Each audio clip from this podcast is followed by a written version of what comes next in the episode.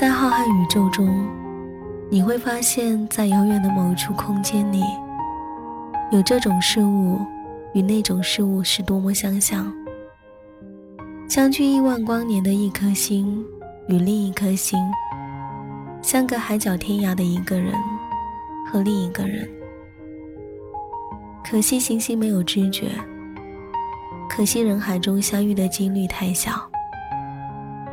但这遥远的相似性，仍令你激动不已，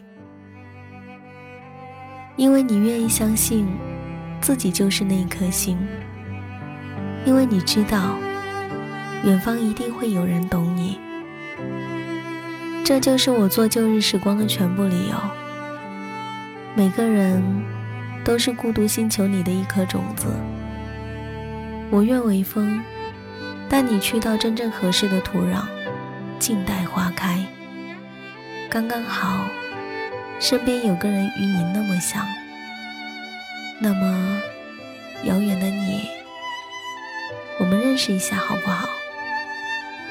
我先来。很高兴遇到你，我是麦芽。欢迎聆听旧日时光，我愿意与你重拾记忆。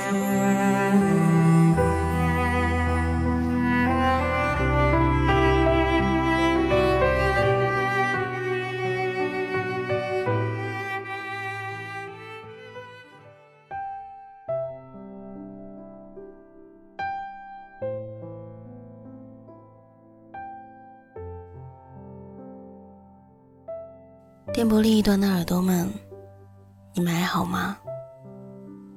欢迎您走进今天的旧日时光电台，这里是个温暖的地方。我依旧是你们的老朋友麦雅。希望此刻在这个地方，你能找到温暖。也希望生活里的你一切安好。前段时间经历了一些不可细说的事情，当时放下了手边所有的忙碌，只身一人来到了素河，安静的坐在窗边整整两天，也没能让自己安静下来，倒是生出了想回家的冲动。人呐，只要一长大。遇到一点难过的事情，就想回家。你们一定也这样。有些情绪只能分享给懂的人听。这句话以前不认同，以前我觉得，只要人生还长，就有希望。后来发现，有些事情永远都没有相交线。你说。爱看的一本书，他说你矫情；你说想看演唱会，他说你一把年纪了；你说要等该等的人，他说你人老珠黄；你说你忙很晚，他说工作有什么好忙的？你的烦恼他觉得矫情，你的分享他觉得炫耀，两个人也就无话可说。所以。很多故事也不用再讲。有那么一阵子，你怀疑所有的意义，觉得老天跟你作对，你做什么都做不好。酒喝到最后，你不知道在说什么，怅然失落。一个人生活最大的问题在于，很多你想说的话无人可说，可是你只能把所有的故事变成心事。漂泊的人呐，都在等，等那么一刻，等不必解释的人，等落叶归根，等天长地久。你呢？你在等什么？等一个人回来，等你的热情消散，等人情变冷，还是等终有一天花好月又圆？麦雅在等归期，我所有事情的最终的归期。我还是那个我，藏在每一个频率里。我在等一个能听懂的人。你在听吗？今天要给大家带来一段文字，来自于去年的茶。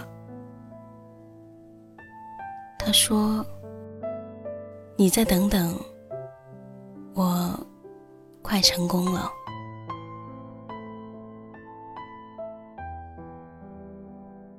今天我想矫情一下，写一点给自己的东西。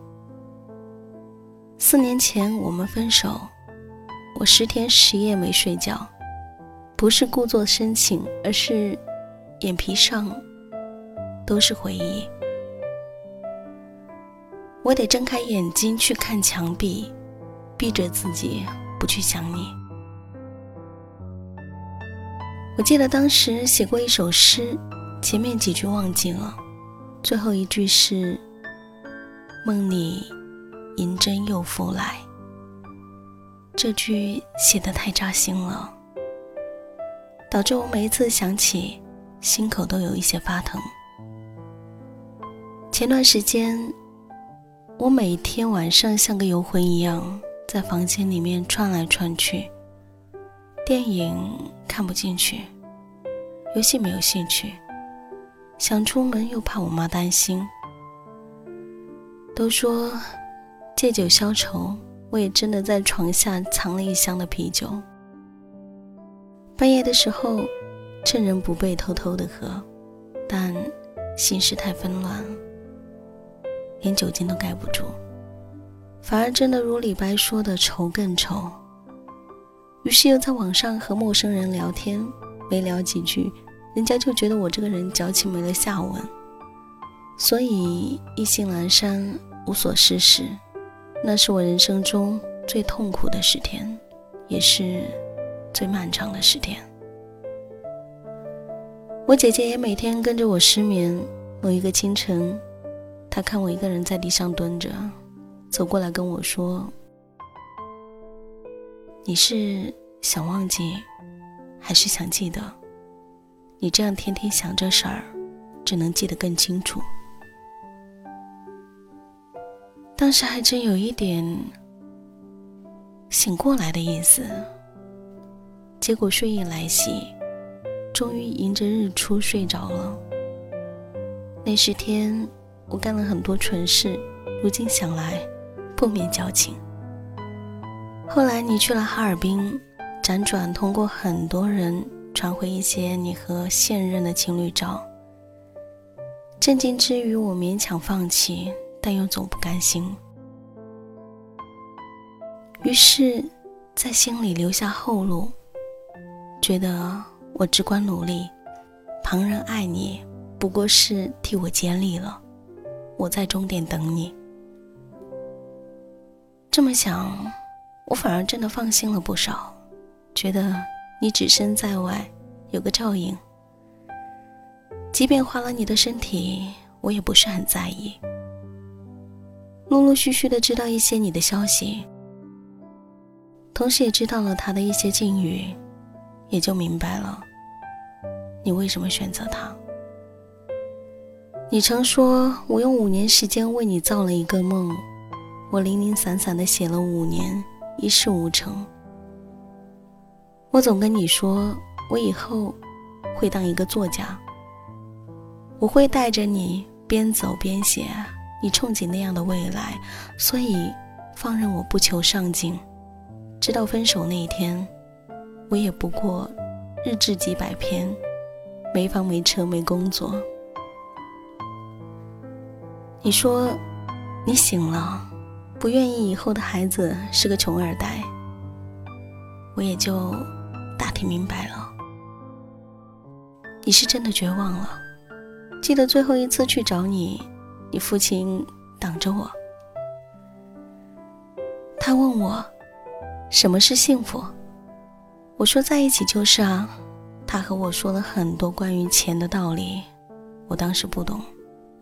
还天真的以为爱情至上，所以不屑你父亲的说辞，用了一句“谢谢你，看不起我”。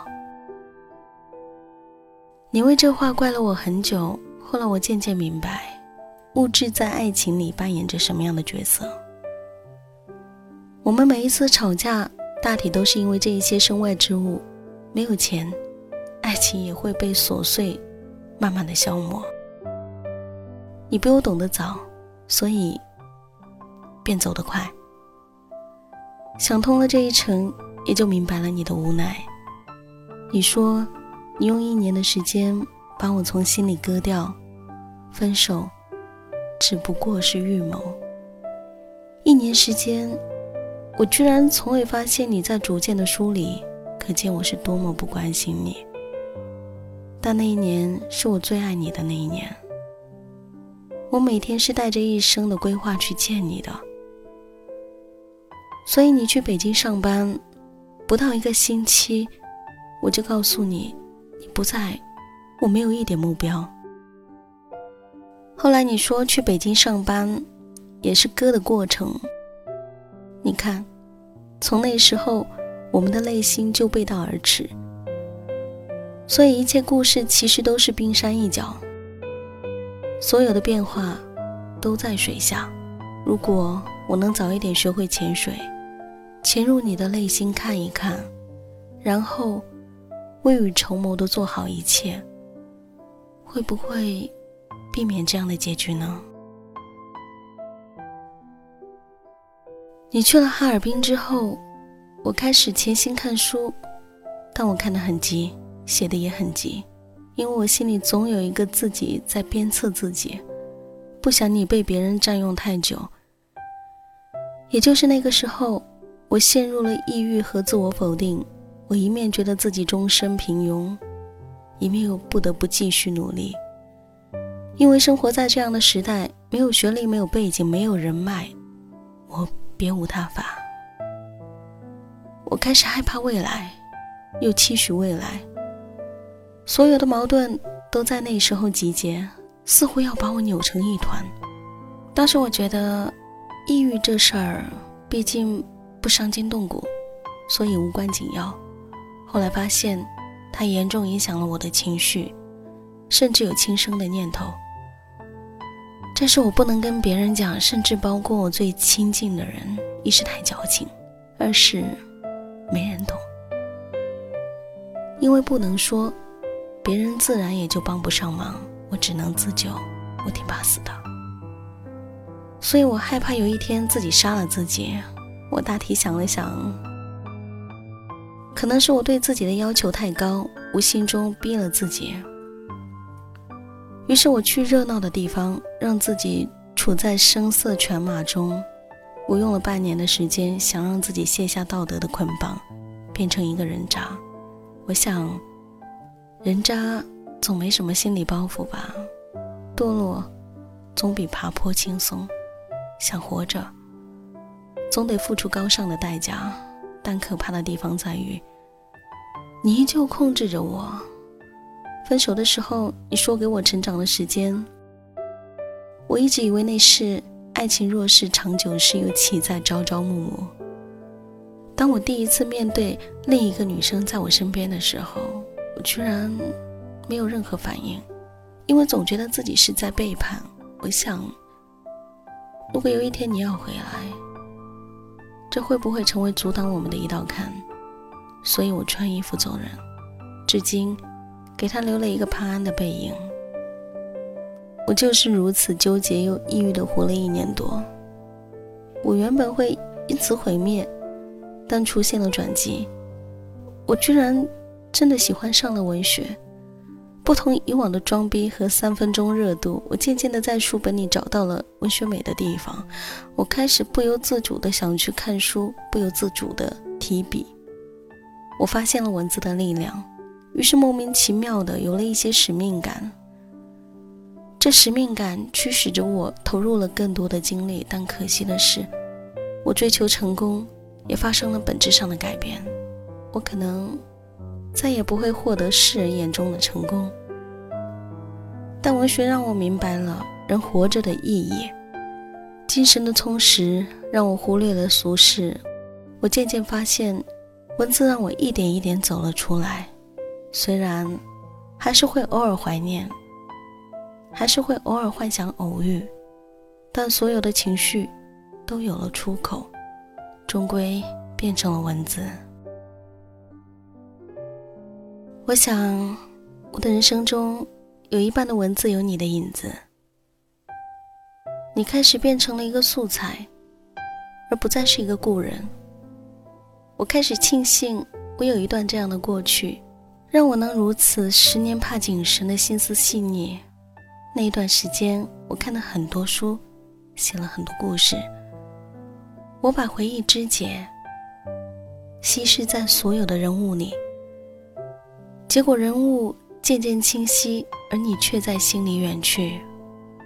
分手后的三年，我在梦里见到你，你在台上。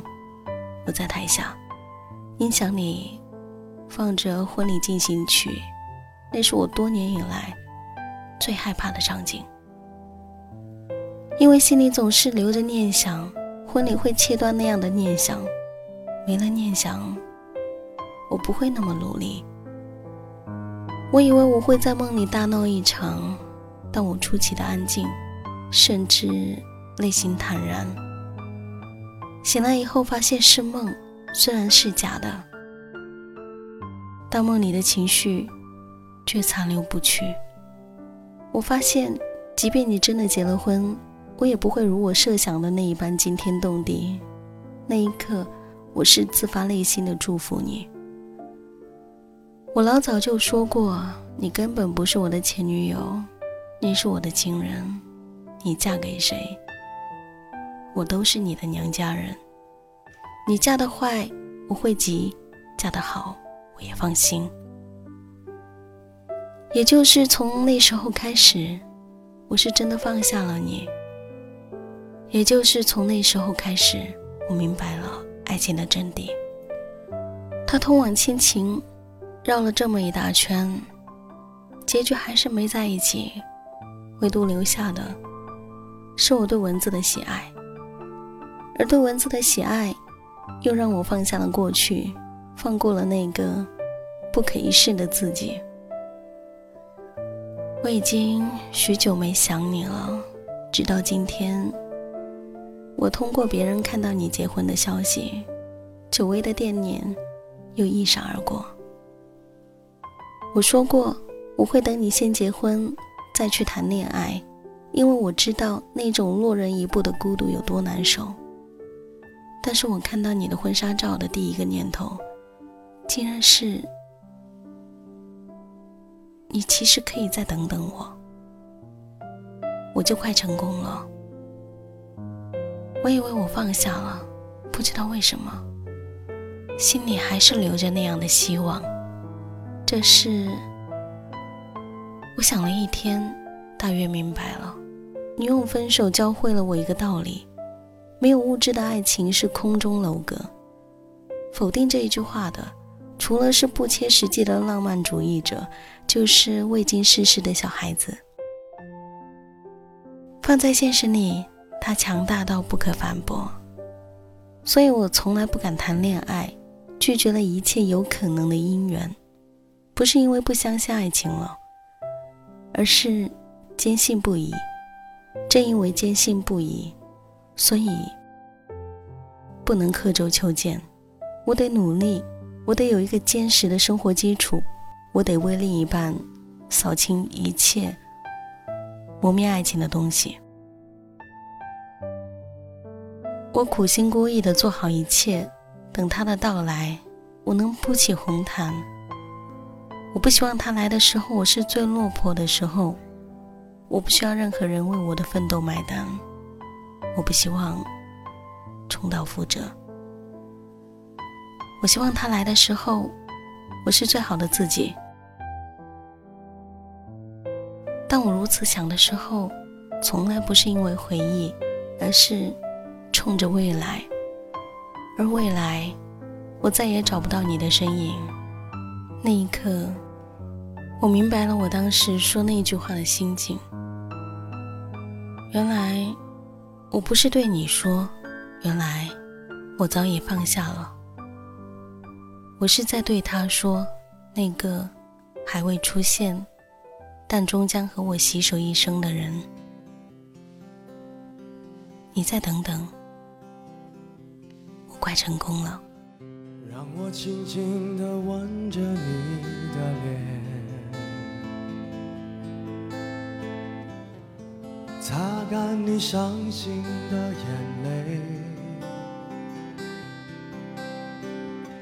让你知道在孤单的时候还有一个我陪着你。让我轻轻地对着你歌唱。像是吹在草原上的风，只想静静听你呼吸，紧紧拥抱你到天明。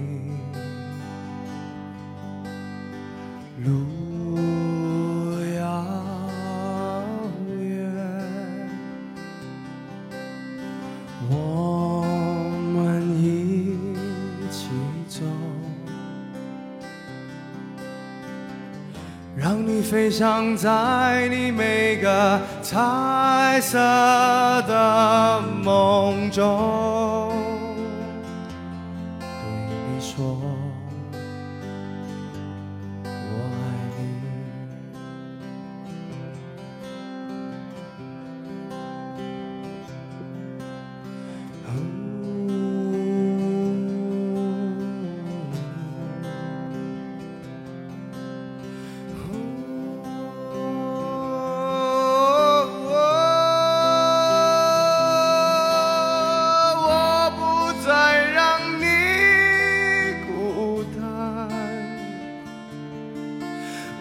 风霜，你的单纯，我不再让你孤单，一起走到